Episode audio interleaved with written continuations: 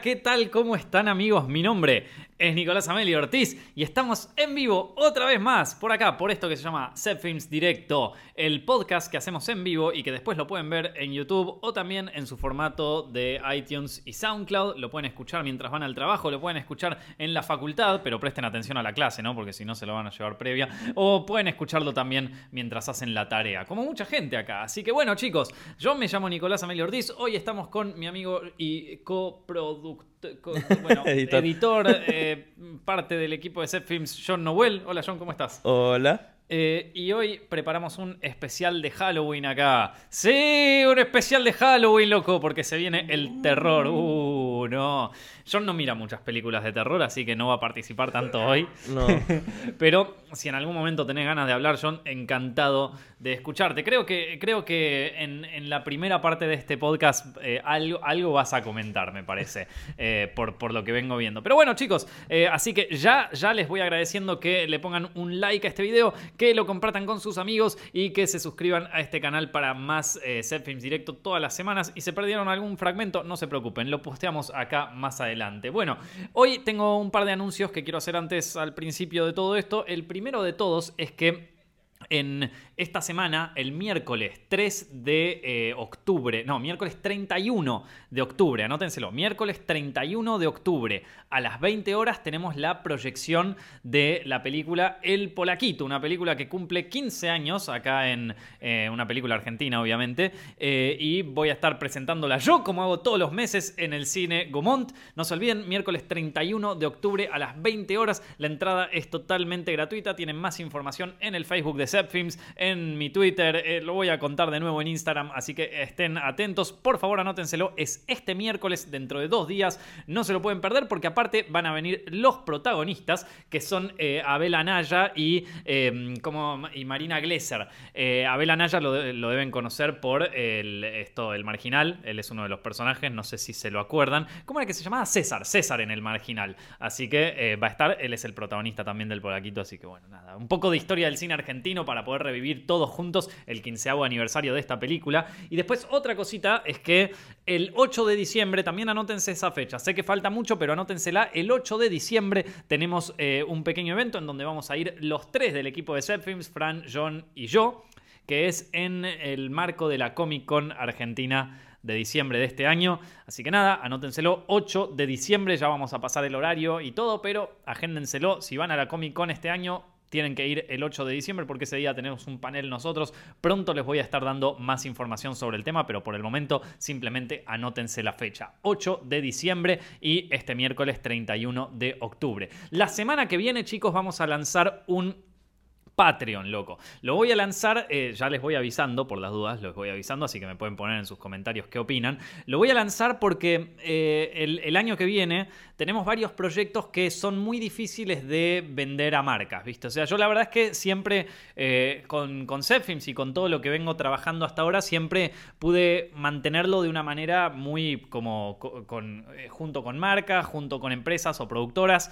La verdad que hasta ahora los contenidos, como les fue muy bien y eso, digamos que fueron atractivos. Sin embargo, el año que viene tenemos algunos proyectos de carácter más educativo, si se quiere, eh, de carácter más, eh, sí, de entretenimiento, pero educativo. Tenemos un programa que queremos hacer de, historia del cine. Tengo ganas de hacer otro, otra vez una serie de tutoriales, pero sobre cine más mucho más eh, fuertes que los que hacía yo antes cuando recién arrancaba.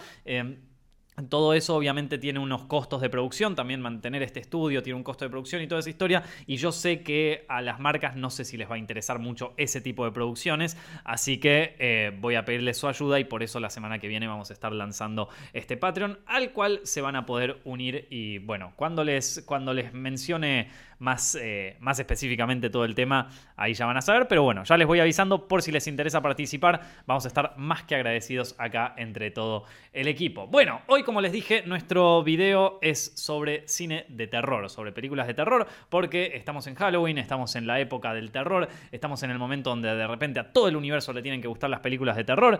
Eh, así que vamos a disfrutarlo, ¿no? Eh, bueno, la verdad es que a mí si les voy a ser honestos, a mí el, género del terror es uno de mis géneros favoritos de todo el cine.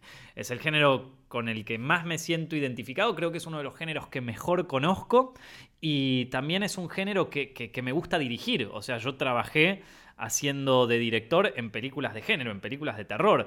el, último cortometraje que dirigí se llama Virgen y bueno, lo pueden encontrar en YouTube, pero también estuvo en el Festival de Sitges el año pasado. Eh, y, en el Festival de Mar del Plata fue un, corto que le fue muy muy bien eh, y, es un corto de terror. Eh, la primera película que yo dirigí en mi vida cuando todavía era un estudiante de cine en la facultad era una película de terror independiente como aquella, sí, podríamos ahí bordearlo lo serie B, por no decir serie Z, pero sin embargo era de terror.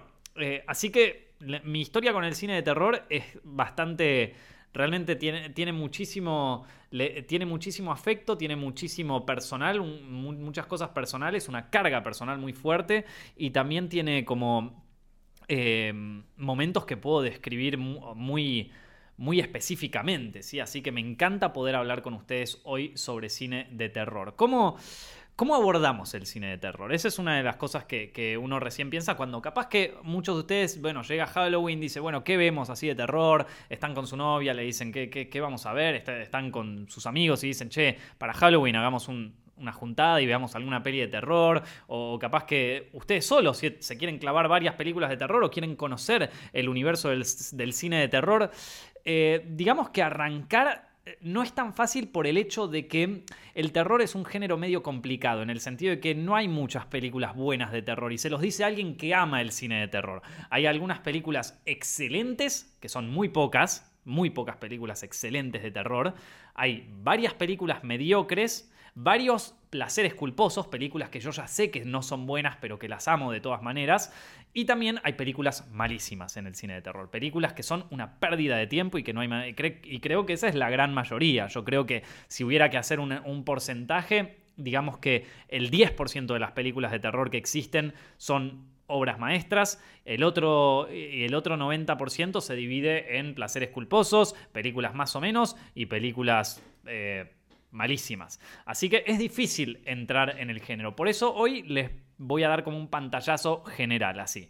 Eh, a mí también me costó entrar en el género. Yo quiero decirles que para mí empezar a ver películas de terror fue algo difícil porque cuando yo era chico y, también cuando yo era adolescente, a mí me daba mucho miedo el cine de terror. Me daba un cagazo tremendo. O sea, le tenía pavor al cine de terror. Yo me acuerdo desde que era muy chico, ver sangre en una película para mí era Uf, loco, no, no quiero. Eh, era algo que me, asustaba mucho, el gore, la sangre, eh, los fantasmas, los monstruos, todo, todo, todo me daba mucho miedo cuando era chico. Eh, recién, recién, creo que cuando... miren, para que se den una idea, ¿no? O sea, una película que a mí me daba miedo, miedo, ¿eh? En, cuando iba al colegio era Scary Movie. Me daba miedo, boludo. O sea, para que se den una idea del nivel de cagón que era. Pero bueno, eh, y no sé por qué me daban tanto miedo, la verdad. Ahora la veo y me cago de risa. Pero bueno, en ese momento me daba miedo, loco. ¿Qué te puedo decir? Eh, y yo creo que el, punto de inflexión cuando yo empecé a apreciar el género, porque en ese momento para mí le tenía miedo al género y por lo tanto no me gustaba, ¿sí? Entonces, eh, el punto de inflexión se dio más o menos a mis 12, 13 años por ahí, cuando leí por primera vez el libro de It, yo ya les conté esta anécdota un par de veces, ¿sí? It fue, un, fue, un, libro que a mí me cambió la vida frente al género de terror. Fue que capaz en ese momento yo no lo sabía, pero me cambió la, la, manera de, pensar el género y la manera de pensar el terror y la manera de acercarme al terror. It es un libro muy fuerte, muy terrorífico, lleno de momentos horribles. La, secuencia de inicio, para empezar, ya es aterradora, eh, pero, pero también tiene una carga de, de ideas y de cosas literarias e incluso también para pensarlo cinematográficamente que eh, a ese Nico de 12 años que en ese momento no entendía nada, algo, algo le, empezó, a, empezó a carburar ahí, por decirlo de alguna manera. Si algo empezó ahí. Yo creo que It, con It fue que empecé a, darme cuenta de que, bueno, el terror podía también ser algo que no solo, que trascendiera el hecho de simplemente asustar a una persona. ¿sí? Ahí creo que fue el punto, el, punto donde arrancó la historia. Después hubo dos películas que, que yo que yo vi de adolescente que me gustaron mucho de terror. Yo no, de nuevo, no conocía el género. No veía, eh, ponerle eh, una película clásica de terror como que yo te dijera El Exorcista, de la que voy a hablar ahora en un rato, no la veía, no te la veía, no la conocía, no sabía qué era. Entonces tienen que, hay que saber ponerse en ese, en ese nivel de poca cultura, ¿entienden? O sea, en ese nivel de no vi El Exorcista, no vi tampoco, o sea, no, no vi ninguna película de terror. Em, dos que me habían gustado, sin embargo, de aquella época que, habían salido en el cine cuando yo era chico, era una, eh, Los Otros, que es una película que eh, me acuerdo que la vi en un, eh, en un, en un cumpleaños o en, una juntada de, una amiga que hacía en su casa, que tenía una muy buena tele, por cierto, para ese momento, por lo menos para los estándares de ese momento. En donde vimos los otros y la verdad me había gustado mucho, pero la había llegado a ver hasta la mitad más o menos por ahí. Después la volví a ver entera y me traumé en una escena que no, no, no les voy a decir cuál es porque porque no les quiero, no, les quiero spoilear nada, pero básicamente la escena de la vieja, creo que ya con eso lo van, eh, ya los que vieron la película ya, ya, saben a qué escena me refiero, eh, y me traumó de por vida y nunca más quise ver terror, te estoy hablando de yo cuando tenía 10, 11 años, qué mal que la pasé ahí, eh, y... Y después otra que me gustó, ya un poco más de grande, a los 17, 16 años, era El Juego del Miedo, la primera. Que no sé si se puede considerar tanto una película de terror exclusivamente, porque también tiene muchos elementos de thriller y de policial, pero El Juego del Miedo, So, es una película que, yo la considero muy buena en el sentido de que a muchos los puede acercar al terror, porque tiene muchas escenas violentas, tiene muchas escenas de sangre y todo eso, pero no es una violencia que te perturba. O sea, no es que vas a ver Mártires, viste que Mártires es una película que está hecha para perturbarte. No es el Juego del Miedo 2, que sí es una película hecha más para perturbarte. Ni el Juego del Miedo 3, ni el Juego del Miedo 4, donde ya las, las muertes, por decirlo de alguna manera, o las, o las trampas del Juego del Miedo se vuelven como mucho más turbias. No, esta es una mucho más tranquila, te deja... O sea, eh, es, te, tiene un final para mí el mejor final de toda la saga y para mí uno de los mejores finales de, así de, las películas de terror y de los thrillers en general. Eh, gran película, El Juego del Miedo. Dos películas que en mi adolescencia digamos que eh, las supe apreciar, ¿no? Ahora, ya viéndolas de grande, también me gustan muchísimo. Los otros me parece una, fiesta de película. Por más de que yo creo que esa peli tiene algunos temas argumentales que no me terminan de cerrar, pero igual me parece que es excelente. Eh, tiene algunas escenas que son incluso para analizarlas, de cómo, de lo bien que están dirigidas. Y después, bueno, está El Juego del Miedo, que también fue la película que impulsó la carrera de uno de mis ídolos, que es James Wan. Así que eh, la tenemos ahí, El Juego del Miedo, papá. eh, Vos, John, veías cine de terror cuando eras chico. ¿Viste cine de terror en algún momento? ¿Te interesó? No, no me gustaba. Y no por. ¿Viste? Porque hay mucha gente que no le gusta, por ejemplo, una amiga, porque después no duermen o les asusta, mm. se cementen. A mí nunca, ¿viste? Tipo, veía anime, que sí, Book of Phantom, que era un anime de terror. Y no. Nunca tuve problema con que me diese miedo de que me hacía mentes. Lo mm. que no me gusta son los jump scares. Los odio. Claro. Porque si asustadizo, sí, que de pronto alguien entra y no lo vi, viste, mi peor pesadilla, estoy con los audífonos y alguien me toca atrás. O sea, es un poco horrible. Odio ese sentimiento y, entonces nunca me, llamó la atención ir al cine. Claro. De hecho, la última peli de terror que yo vi en el cine eh, fue, bueno, y la fui a ver pues como que, pero en mm. mi niñez y, y, por mucho tiempo fue White Noise. ¿Te acuerdas de White Noise? No. Sí, que es una de los 90. Es, no, del 2000, 2000, que era... Si querés hablar, Fran, acércate un poco al micrófono. Con Michael Keaton, que era de. Eh. Mm, malísima, peli mala, mala de terror de esa época. Escuchaba como las voces de los fantasmas en. como que dejaba una grabadora en, en una casa abandonada y como que después se escuchaba la grabación y como que ah, supuestamente escuchaba voces de los fantasmas. esa era medio malísima. Sí. era bastante chota. La última que vi, o sea, pero en el colegio estaba. Claro, porque esas son típicas películas de cumpleaños, ¿viste? Mm, de, de juntadas. De juntadas, y alguien se fue a los papás y puso la casa, ¿viste? Y siempre aparece un gracioso con, vamos a ver la película de terror, ¿quién no se anima, viste? bueno, acá tenemos a alguien que sí veía películas de terror, que es Fran, así que se metió en la charla. Hola, Fran, ¿cómo estás? ¿Qué tal, Nico? ¿Todo bien? Todo muy bien. Bueno, eh, entonces, ¿cómo cómo entramos al cine de terror. Yo les voy a contar cómo entré yo, cómo, cómo empezó mi fascinación por el terror y Fran, si quiere, después también puede contar su manera. Pero eh, en mi caso en particular, como les conté, a mí me daba miedo el cine de terror.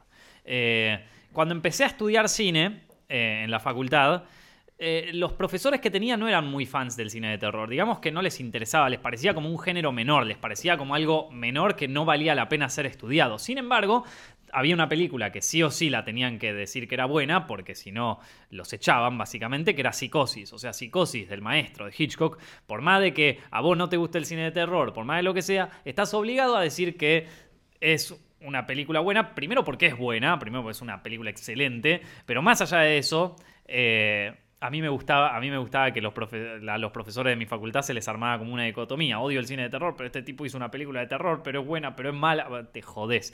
Ahora te, te, la tenés que bancar. Y Psicosis fue, creo que una de las primeras películas de terror, así que empecé a ver más de manera cinematográfica. Me gustó mucho, pero de nuevo es una película clásica, recontra.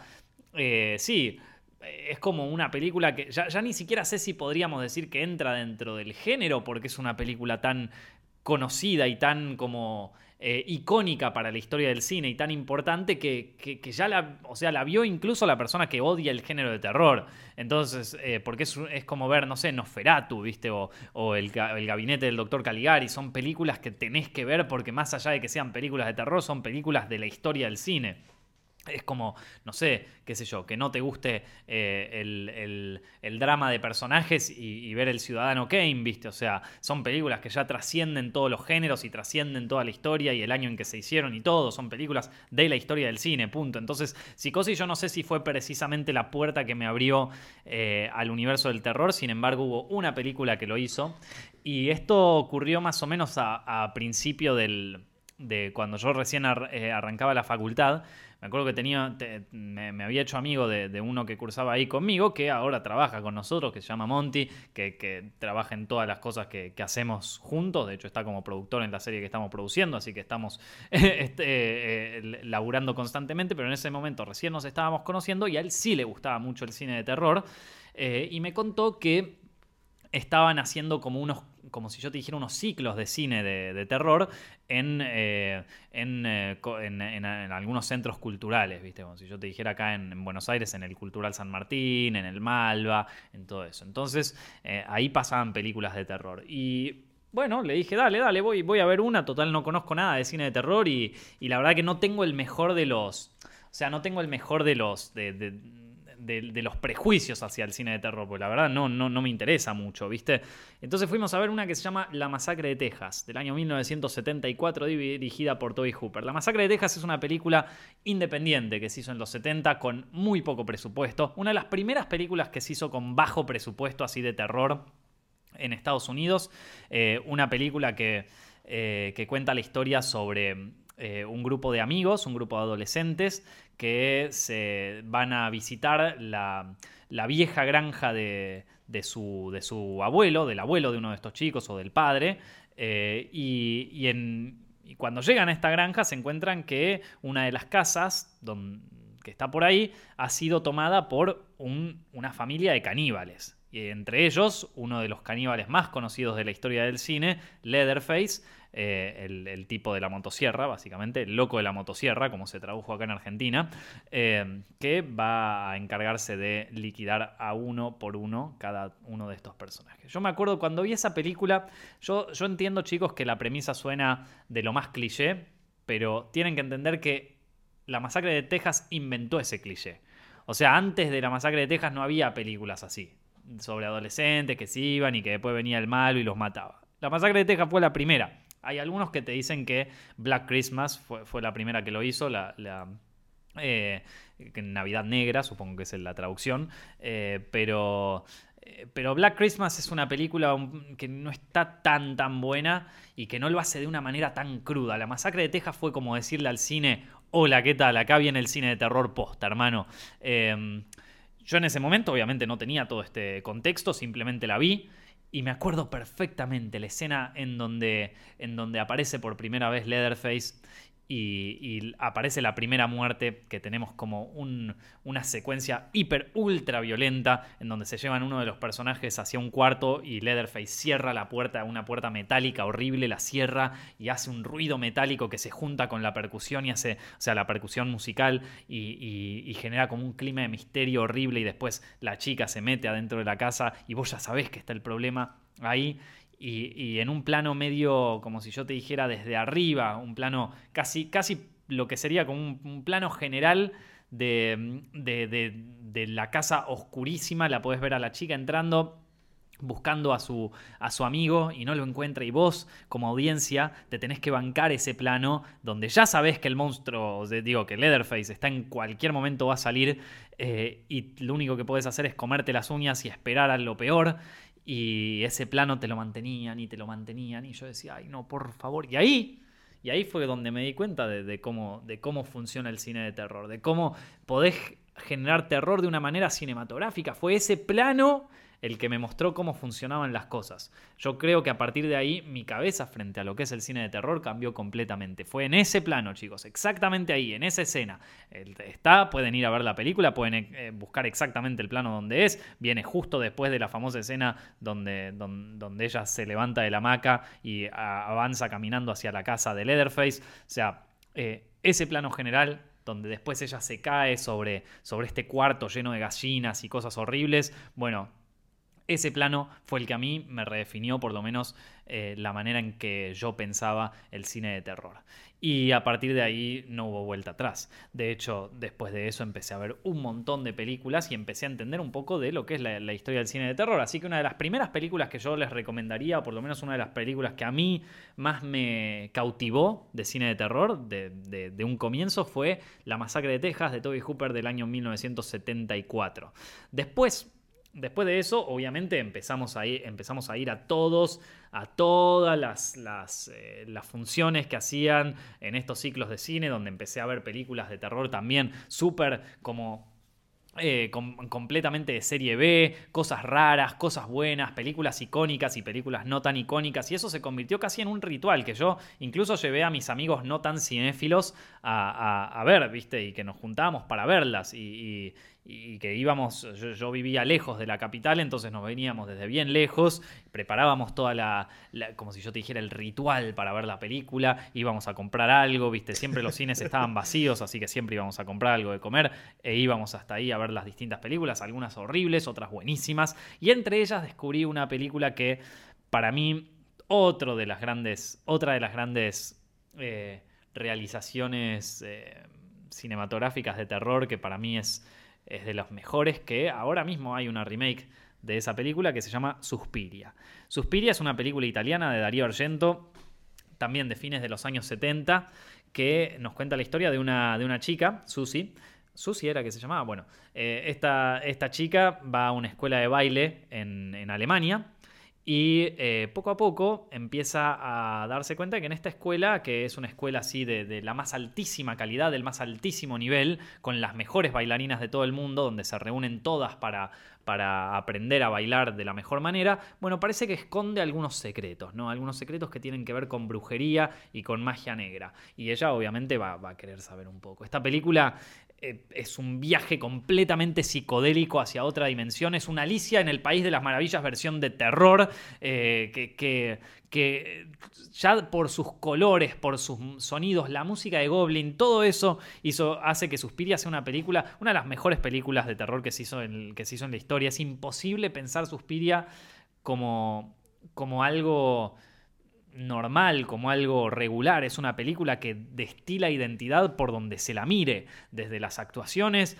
hasta los colores, la, iluminación, una iluminación que no se había visto antes, quizás se pudo ver un poquito en películas de Mario Bava, de, también director italiano de los 60, 70, pero nunca con esta potencia, nunca con esta fuerza, con esta, con esta violencia. Vamos a ver, una, de las pocas películas donde la luz es violenta, donde te caga trompadas la luz, loco. Em, bueno, como les decía, Suspiria, eh, una película que no paro de recomendar, película del fines de los años 70. Eh, les recomiendo que la vean. A mí hay miles de escenas de esa película que me encantan. Eh, hay muchas que, incluso escenas tranquilas. Bueno, la escena del comienzo, la secuencia inicial, que, tiene una, muerte también hiper violenta, hiper dolorosa y terrible. que, de todas maneras vos la ves y es como una obra de arte, ¿no? Es donde ponen la violencia explícita como si fuera un cuadro artístico, ¿no? Es impresionante.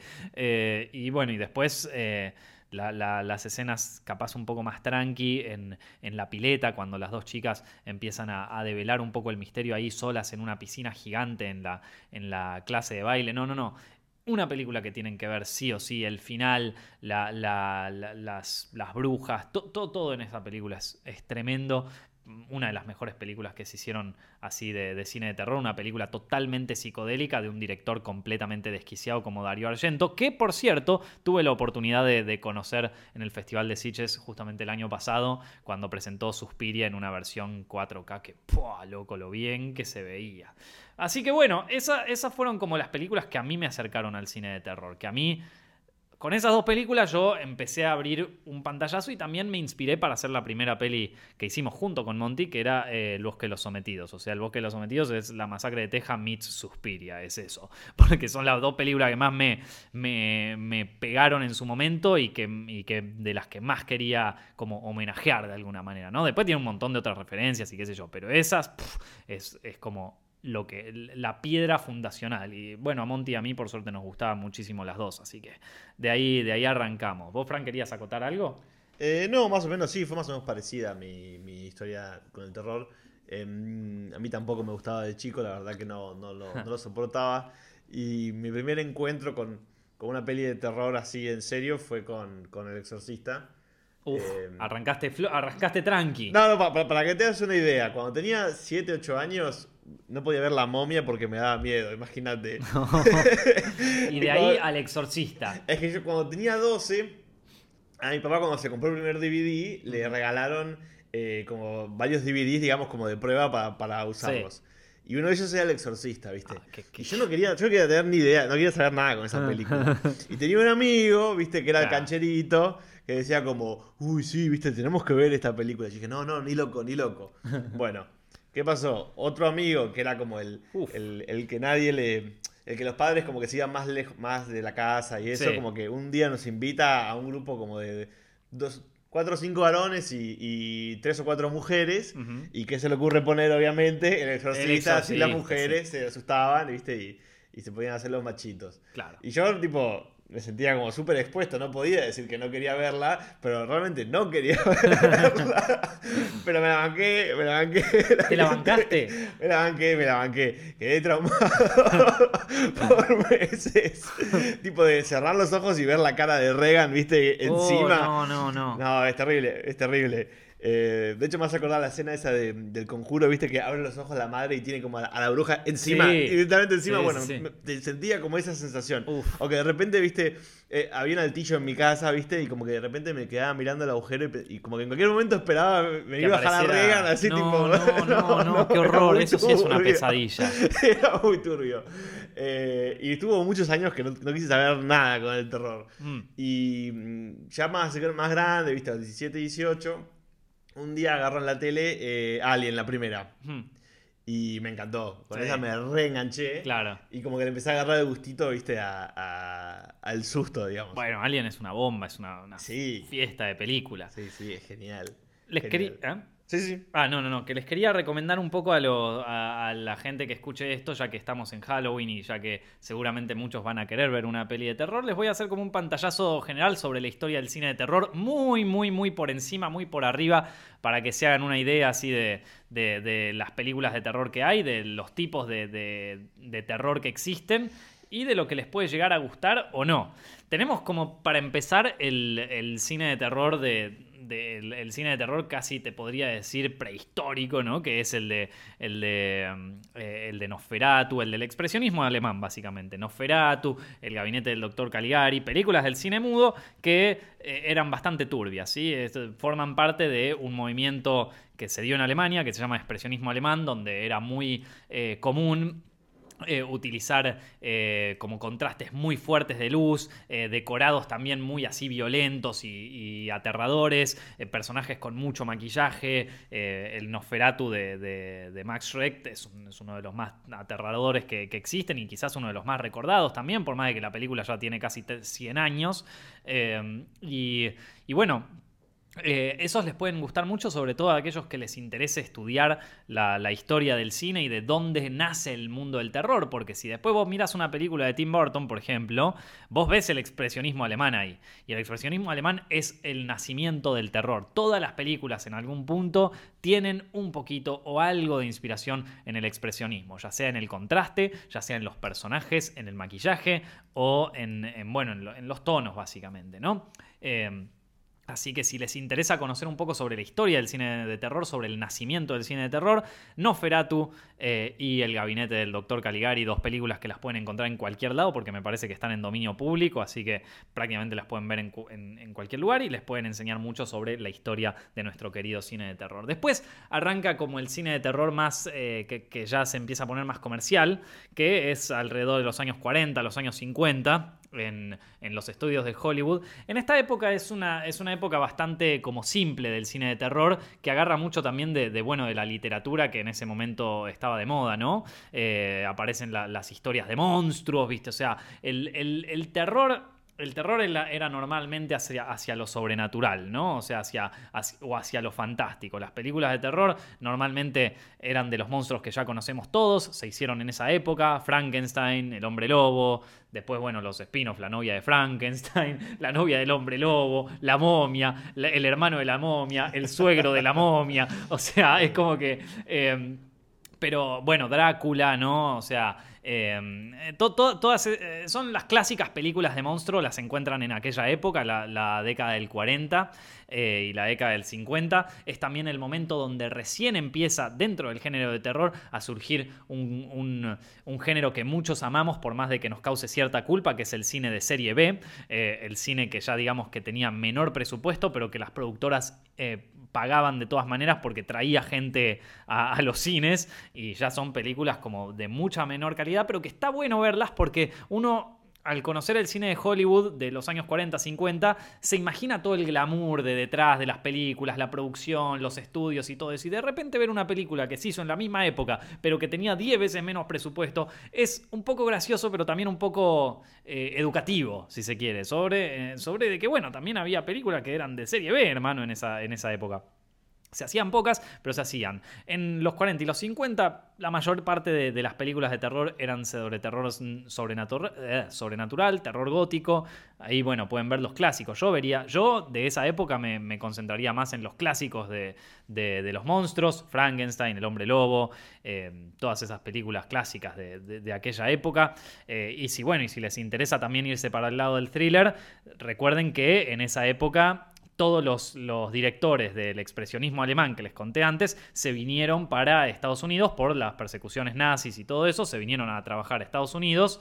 Eh, con, con eh, bueno, en Hollywood, ¿viste? Y entonces todos esos directores que antes hacían cine de terror empezaron a hacer películas de policiales. Entonces los policiales en esa época empezaron a adquirir un contraste mucho más duro, unos tonos mucho más oscuros y hasta adquirió un nuevo nombre que, bueno, hoy lo conocemos como el cine negro o el film noir. Así que si les interesa, es como un policial mucho más oscuro que, si bien no es terror, bueno, les puede, les puede llegar a gustar muchísimo. Después... Eh, Después arranca el cine de terror, que es, uno que es el cine de terror que a mí más me gusta, que es el que se produce durante la década del 60 y la década del 70, que eh, para mí es el mejor cine de terror que se hizo en la historia. Para mí son las mejores películas de terror que se hicieron, se hicieron en esta época.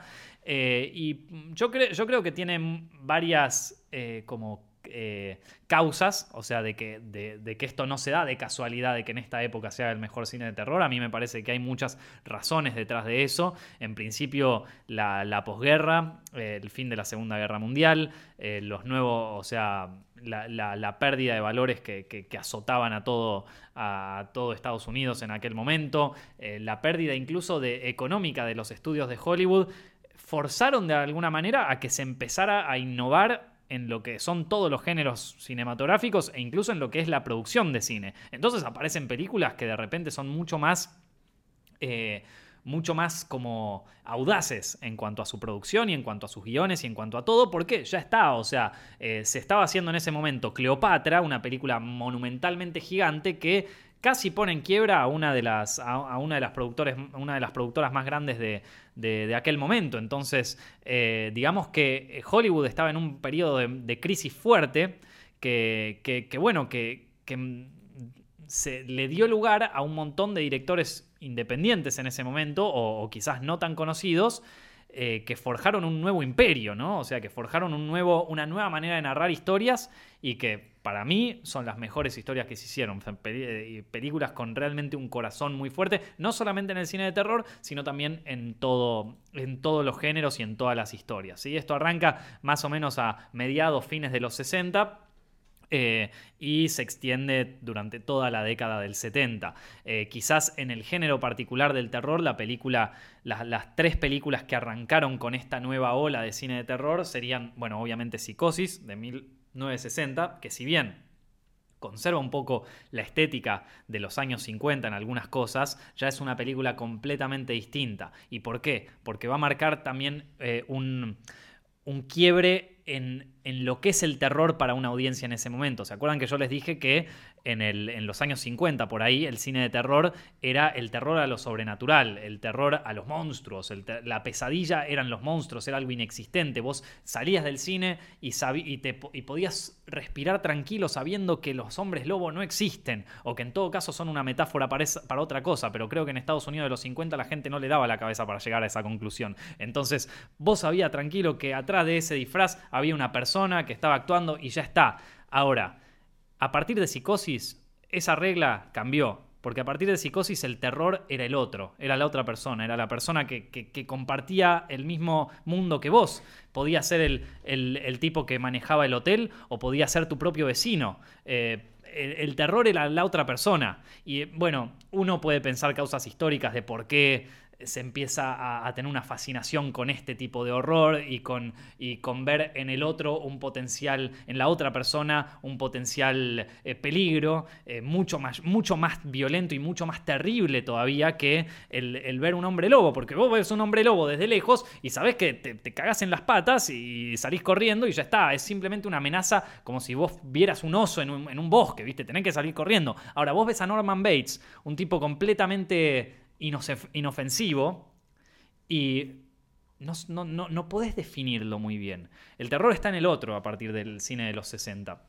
Y se empieza a ver en varias películas. En, eh, obviamente, bueno, como les dije, Psicosis es una de ellas. Una película que se hizo en la, misma en la misma época y que incluso salió casi al mismo tiempo que Psicosis, se llama Peeping Tom, que se hizo en, Inglaterra en ese momento, también sobre un fotógrafo que eh, tiene como esta fascinación por la muerte y que quiere ver, eh, que quiere fotografiar a sus víctimas un segundo antes de que mueran, porque quiere, quiere poder fotografiar el terror en su máxima expresión. Peeping Tom se llama, no se la pierdan. El, nombre en castellano creo que se llama El Mirón o una cosa así. Eh, Peeping Tom. El, bueno, no, no, no, no me acuerdo bien el tip.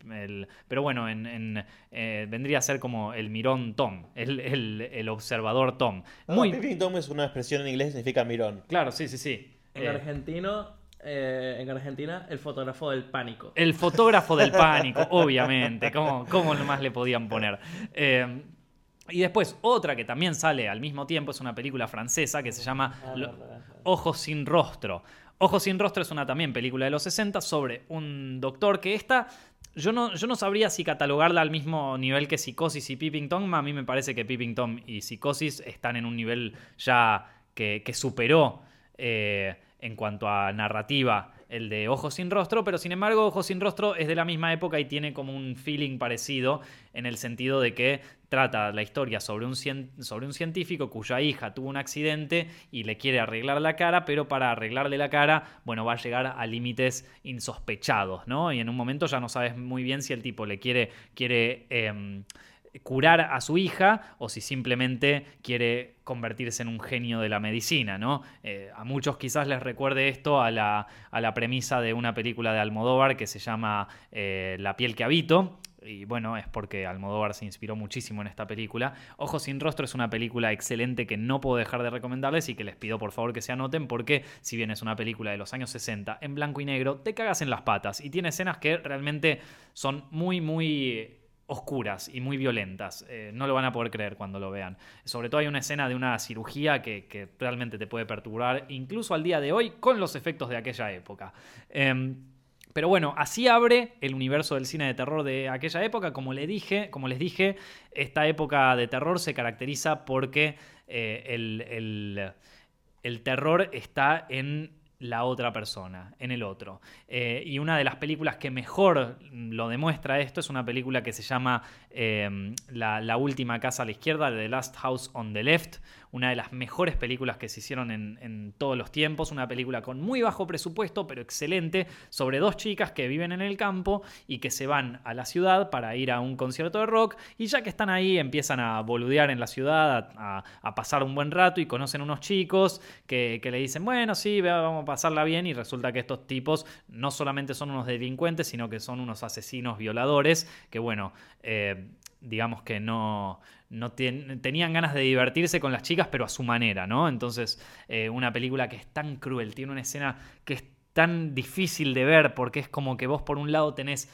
la, eh, la, situación tensa donde, donde, estos tipos agarran a las chicas y, finalmente las tienen como a, a su merced, por decirlo de alguna manera, las tienen secuestradas y al mismo tiempo en montaje paralelo el director te muestra a la familia de estas dos chicas que están como preparando la torta para juntarse al día siguiente con sus dos hijas, con, su hija y con la amiga, ¿viste? Están como lo más bien, dos padres así rurales de Estados Unidos que están armando como la torta para juntarse al día siguiente y celebrar, ¿viste? Qué sé yo. Y, después por montaje paralelo volvés a una escena donde las, donde las están medio torturando y todo. No, es eh, tan agobiante, tan desesperante esa escena. A mí me parece que está tan bien hecha y que te muestra esto que te estoy contando, de, que, de esto de no poder confiar en absolutamente nadie, de, de una histeria total sobre lo extraño, que, que, eh, para mí es una de las que mejor lo ejemplifica. The Last House on the Left, chicos, no dejen de verla. Después, bueno, de, aquella época también es donde,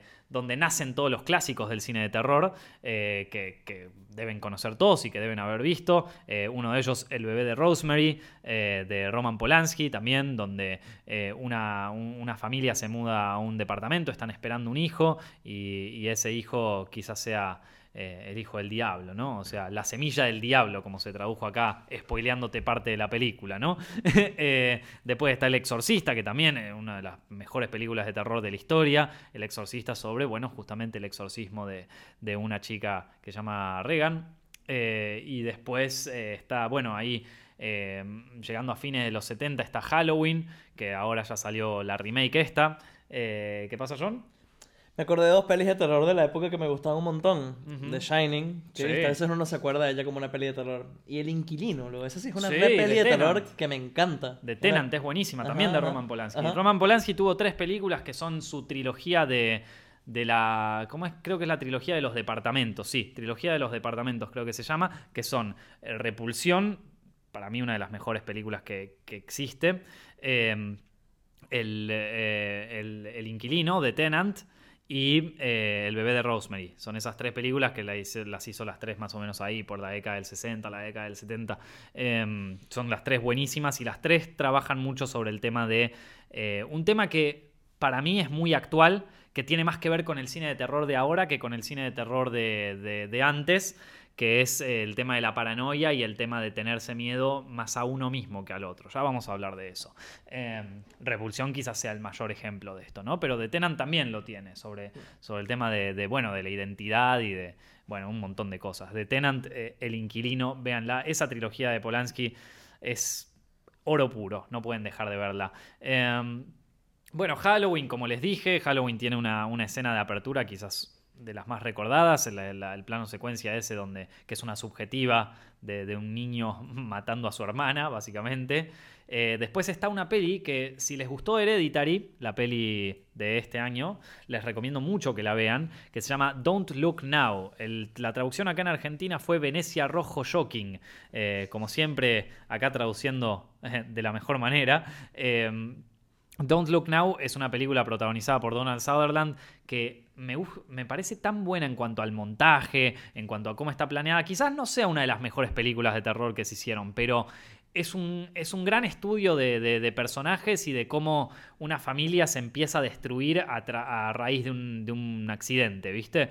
Eh, por eso les digo, si vieron Hereditary y les gustó, Hereditary es básicamente eh, una mezcla entre entre el bebé de Rosemary y, esto y, y, Don't Look Now. O sea, eh, dos películas increíbles. Hereditary también una gran película, por cierto.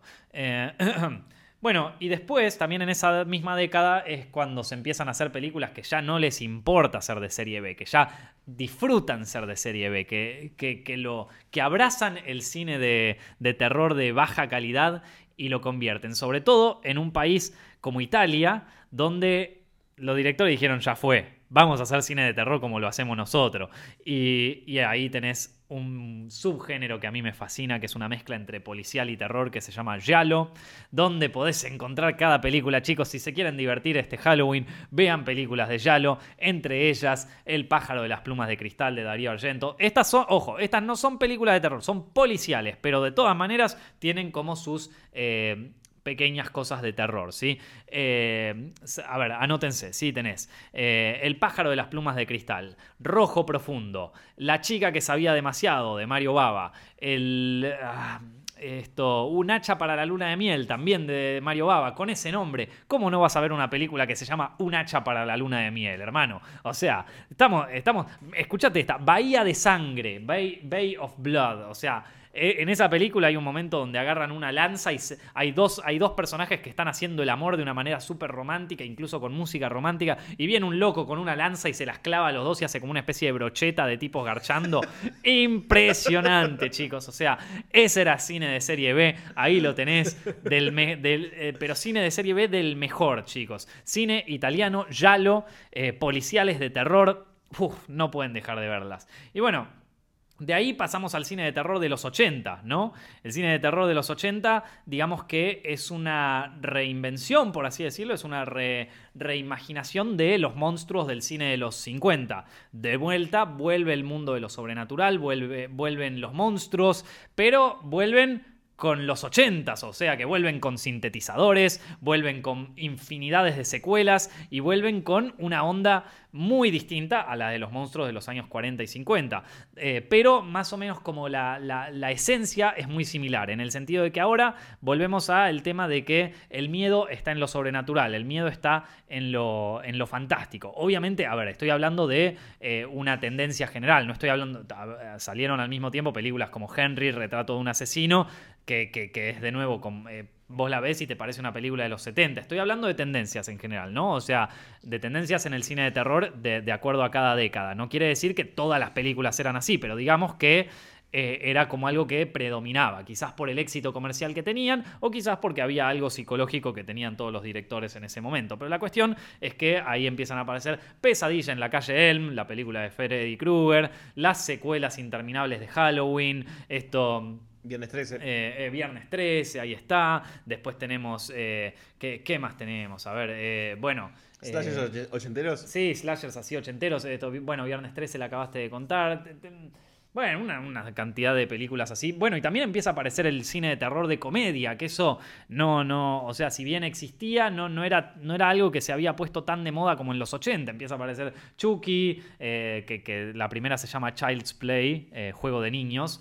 Eh, esto em, aparece esta peli que se llama eh, Evil Dead, eh, que también es una medio de terror, medio de comedia. No, la, la, primera, es de terror. La dos es la que empieza a tener como ese tono así de comedia, así de autoparodia. Sí, bueno, pero también es un poco así. Después. De hecho, estaba, estuvo prohibida en Argentina, no se estrenó acá Evil Dead 1. Mirá. Porque fue justo durante la, el 78 se estrenó. Y después está, bueno, también está, ¿cómo es que se llama? Reanimator, eh, que también es una especie de comedia de terror muy, muy buena. Reanimator a mí me encanta, véanla.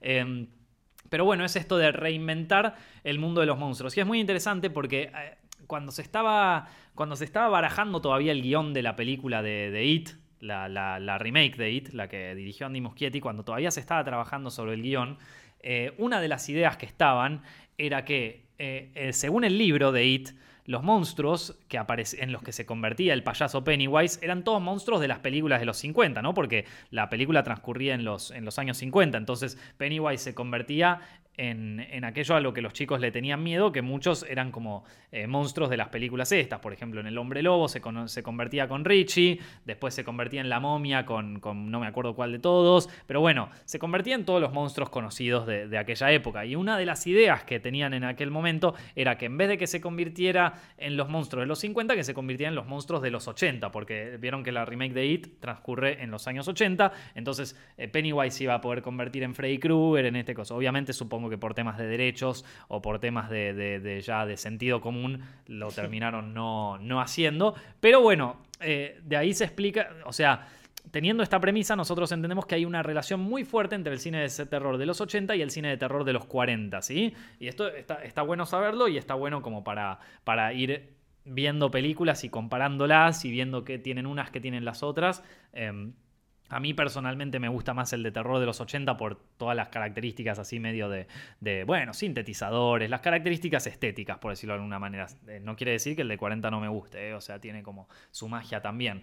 Eh, y después, bueno, caemos en el cine de terror actual, ¿no? Que sería el del 2000 al 2010, ¿viste?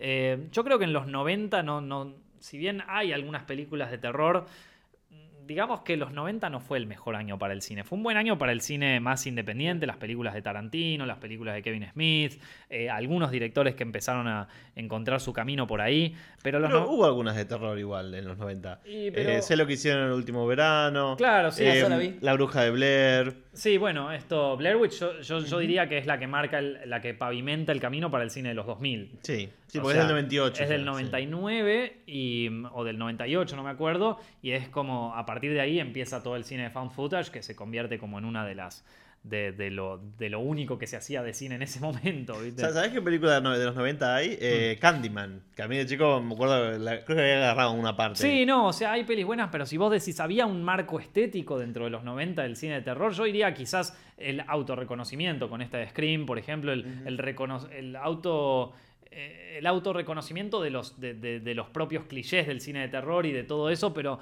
tampoco tengo muchos ejemplos como para decirlo. O sea, está esta, después podríamos decir que, qué sé yo, no sé, o sea, está, eh, terror. ¿Scary Movie la primera de los 90? Scary Movie la primera es de, de fines de los 90, o creo que del 2000 justo. Eh, pero de nuevo, o sea, me parece que no hay no hay tantas películas como para decir, eh, como para ponerle, como para ponerle un marco estético, ¿no? O sea, si yo te digo cine de terror de los 80, vos perfectamente sabes a qué me estoy refiriendo. O sea, no, no, hace falta ponerle, eh, ponerle demasiado, demasiado condimento. Ahora, si me decís cine de terror de los 90, digo, mm, o sea, a ver, mira, si vos te fijás, eh, películas de terror de los 90. Y te aparece, por ejemplo, Scream, obviamente, eh, Candyman, bueno, las que contamos, ¿no? O sea, eh, pero de golpe está El Sexto Sentido, que ni siquiera te diría que es una película de terror. No, son... El Silencio de los Corderos como terror más... El Silencio de los Inocentes, pero ni siquiera, ¿viste? Bueno, eh, en, los 90 empieza como a, ponerse... empieza como algo, un, movimiento que es el... pero que tuvo más presencia en los años 2000, que es el, el extremismo francés que es un cine muy, muy gore, eh, de, películas así de terror muy violentas, entre ellas, bueno, las que le conté recién, Mártires, pero también puede estar eh, Irreversible de Gaspar Noé, se podría considerar que entra dentro de ese como dentro de ese universo. Pero la verdad es que los 90 no, no, no tuvo mucho que aportar al cine de terror. Acá, eh, tenemos, acá tenemos dos. Entrevista con el vampiro y Drácula de Bram Stoker, la de Coppola. Bueno, claro, pero esa, pero si vos me preguntas, Drácula de Bram Stoker, la de Coppola, no, no, no, ni siquiera parece una película de los 90. O sea, es, es, es, cine, ¿viste? Es otra cosa. Es que casi te podría decir, es una peli de, de los 40 hecha ahora, ¿viste? Cine gótico como, como nunca se hizo, ¿viste? O sea, em, no, no, no me cuesta encontrarle un marco teórico al, cine de los 90. Así que vamos a pasar al cine de terror actual, que es el que ya eh, conoce la mayoría, porque seguramente vieron películas de, terror. En el cine de terror de ahora, por lo menos la lectura que hago yo, eh, y si quieren chicos puedo, puedo escuchar sus opiniones. Eh, esto, para mí el cine de terror actual marca una cosa nueva, que es que ya el, miedo no pasa tanto por el otro, como ocurría en los, en los 70, ni por lo sobrenatural, como ocurría en los 80 eh, y en los 40, sino que el terror ahora pasa por uno mismo por la capacidad de daño que tiene una persona para hacerle a los otros y a sí misma. Me parece que tiene mucho que ver con la época en la que estamos transitando también, en donde la identidad juega un, rol muy importante en nuestra sociedad y en donde también eh, la falta de identidad juega un rol muy importante que tiene que ser reemplazada con otras cosas, ¿viste? Con etiquetas, con lo que sea. Eh, y también los problemas de nuestra generación, los problemas psicológicos más grandes y los problemas que más... Eh, penetran a, toda nuestra sociedad en este momento son, por un lado, la ansiedad, por otro lado, la depresión, que son todos problemas internos, hacia adentro. Eh, el miedo que nosotros tenemos de poder causarnos daño a nosotros mismos y de poder causarle daños al otro. Entonces vos tenés películas como, por ejemplo, ¿no? A ver, por ejemplo, bueno, veníamos hablando de Hereditary, cómo un drama interno familiar puede completamente desquiciar a una familia, completamente destruir internamente a cada miembro de la familia y, y lle- llevarlos a, la ruina total. Es un, es un viaje interno de los personajes, es un viaje que viven ellos, que es un terror que tienen ellos consigo mismo. To- todas estas películas, eh, Get Out, por ejemplo, bueno, Get Out eh, es también un poco el miedo hacia, hacia el otro, ¿no? Este es más parecido al- a, esto, mm, sí, es co- quizás un poco más, más clásica en ese sentido, pero por ejemplo The Witch, The Witch, en donde de nuevo el conflicto se lleva eh, hacia, hacia uno mismo. O sea, todo, todo, todo el terror pasa por lo que le ocurre al personaje. A ver, son, eh, si vos ves The Witch, el problema no es que hay una bruja en el bosque. El problema es que esa bruja está empezando a contagiar a toda la familia, sobre todo a la hija, ¿viste? Entonces, eh, el problema se da en el seno de la familia y no en la bruja que está escondida ahí en el bosque. Porque en sí la bruja está ahí escondida, no, eh, a ver, mucho no hace, le roba al bebé y una vez que le robó al bebé, ya problema de ustedes, muchachos, voy, yo los dejo ahí que se pudran ustedes y cuando terminen los voy a buscar, ¿viste? Entonces, eh, no, eh, justamente se, va empezando a generar este conflicto y todas las, todos los planos, todas las escenas, el guion, todo está armado para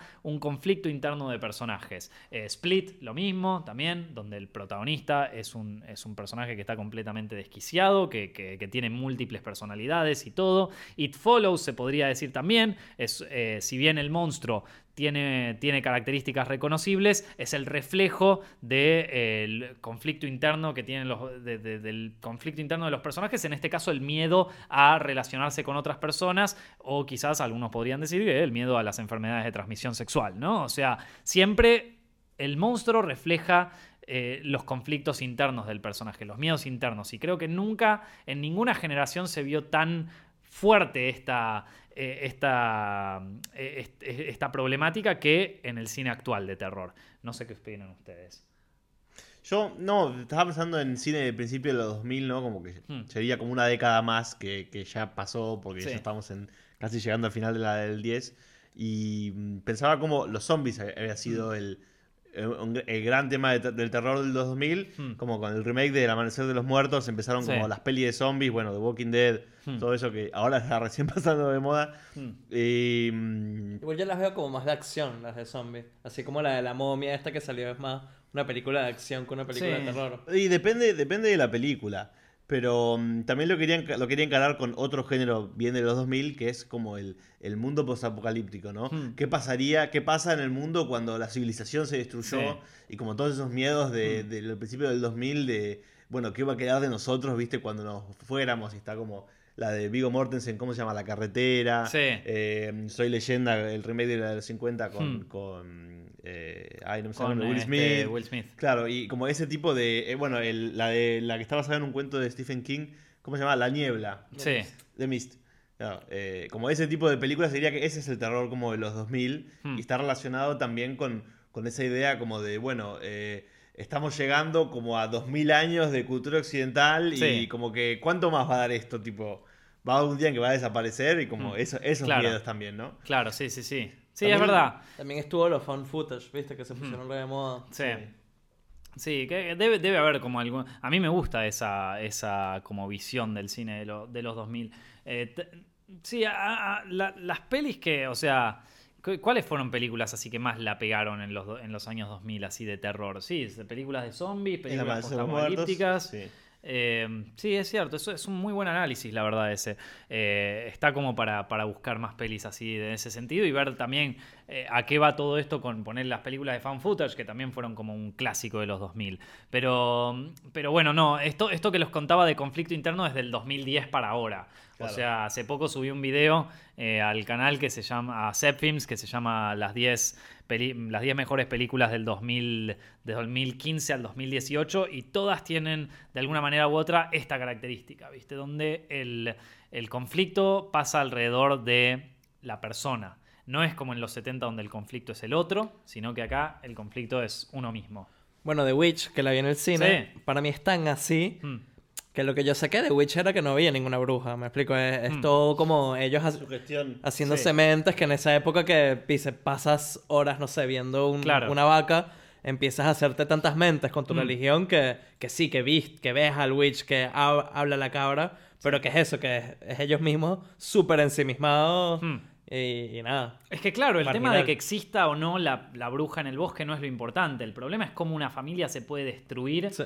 a través de, de, bueno, de, de- de su- de- de sus propios problemas, de sus propios... eh, bueno, acá se, se- se mu- se- se muestra a través de la figura del diablo, ¿no? Que de cómo la tienta ella al final, pero en este caso de, los demonios internos que tiene cada uno, ¿no? En- de cómo, cómo podés llevar una, una persona a la ruina total si no, si no trabajan sobre eso, ¿viste?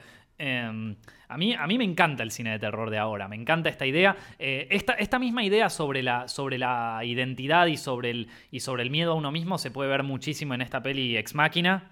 No sé si la vieron, una peli así de. Bueno, es de ciencia ficción, no es una peli de terror. eh, pero también donde la identidad y donde, el sentimiento de soy yo mismo, en este caso llevado al punto de la ciencia ficción, de una inteligencia artificial, hay una escena que para mí es fuertísima, el mismo, el protagonista empieza a dudar si él no es una máquina también, y se empieza a cortar para ver la sangre, ¿viste? Ah, loco, qué fuerte que es esa escena, qué mal que la pasé, pero me pareció excelente este tema de la pérdida de humanidad, de la pérdida de hasta qué punto seguimos siendo humanos, seguimos siendo, o sea, hasta qué punto puede llegar la deshumanización. Me parece que es un, pro- un problema grave que estamos teniendo nosotros. Un, parte de, de esa culpa la tiene la tecnología, parte la tiene la sociedad, pero bueno, digamos que en gran, en gran medida nos estamos deshumanizando o nos estamos empezando a acostumbrar a un mundo donde las relaciones humanas van a tener cada vez menos... eh, eh, menos injerencia en nuestra vida y donde nos tenemos que empezar a, co- a- a acostumbrar a lidiar con uno de nuestros mayores temores, que es nuestra propia psiquis, ¿viste? Entonces, eh, nada, a mí el terror de ahora me encanta. Pero además de estar este terror, también hay como una reivindicación al terror, al cine de terror clásico, ¿sí? Eh, al cine de terror gótico clásico. Llevado a, a la pantalla más que nada por Guillermo del Toro, que es un eh, amante del cine fantástico, eh, pero también por el equipo de James Wan con las películas de, de, bueno, del Conjuro, de la- las de Insidious, Sinister, viste, todas esas que eh, reivindican de alguna manera el, el género de terror eh, más clásico y más eh, narra- narrativo, bueno, de una, de una manera clásica. It también eh, vendría a ser una de esas películas. También te iba a decir, me estaba acordando así como películas sueltas, ¿viste? En los 2000 como que la- las películas de terror post-Matrix, ¿te acordás de Underworld? Oh, sí. y como esos héroes todos vestidos de negro, con Sí. todo un cuero súper pegado. Blade también, la primera de Blade y... No, los dos también tienen como aspectos de terror. De hecho, la segunda la hizo Guillermo del Toro, creo. Sí, ¿no? sí, sí. Eh, pero también, como no hay una estética como, como un IVA, como bien No. decís vos.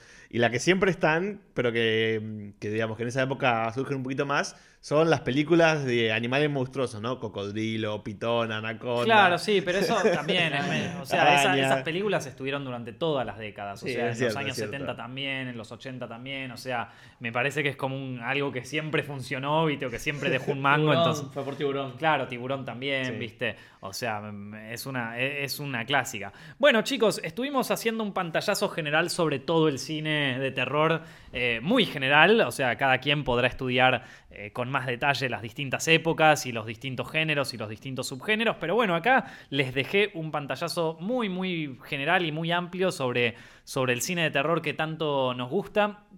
Eh, espero que vean alguna de estas películas que les recomendé ahora en Halloween y, que bueno, que disfruten de, una noche de, de mucho terror, porque por hoy el podcast ha terminado. Chicos, muchísimas gracias por ver este video, muchísimas gracias a todos los que lo oyen a través de SoundCloud y iTunes. Somos uno de los podcasts más escuchados de este país, así que gracias a todos los que lo escuchan por ahí y le ponen su rating y toda esa historia. Eh, no olviden dejar su like, no olviden dejar sus comentarios y suscribirse a Zepfilms Directo para ver todos los fragmentos, para ver todos los directos, eh, todas las veces que ustedes quieran, chicos. Nos estamos viendo la semana que viene.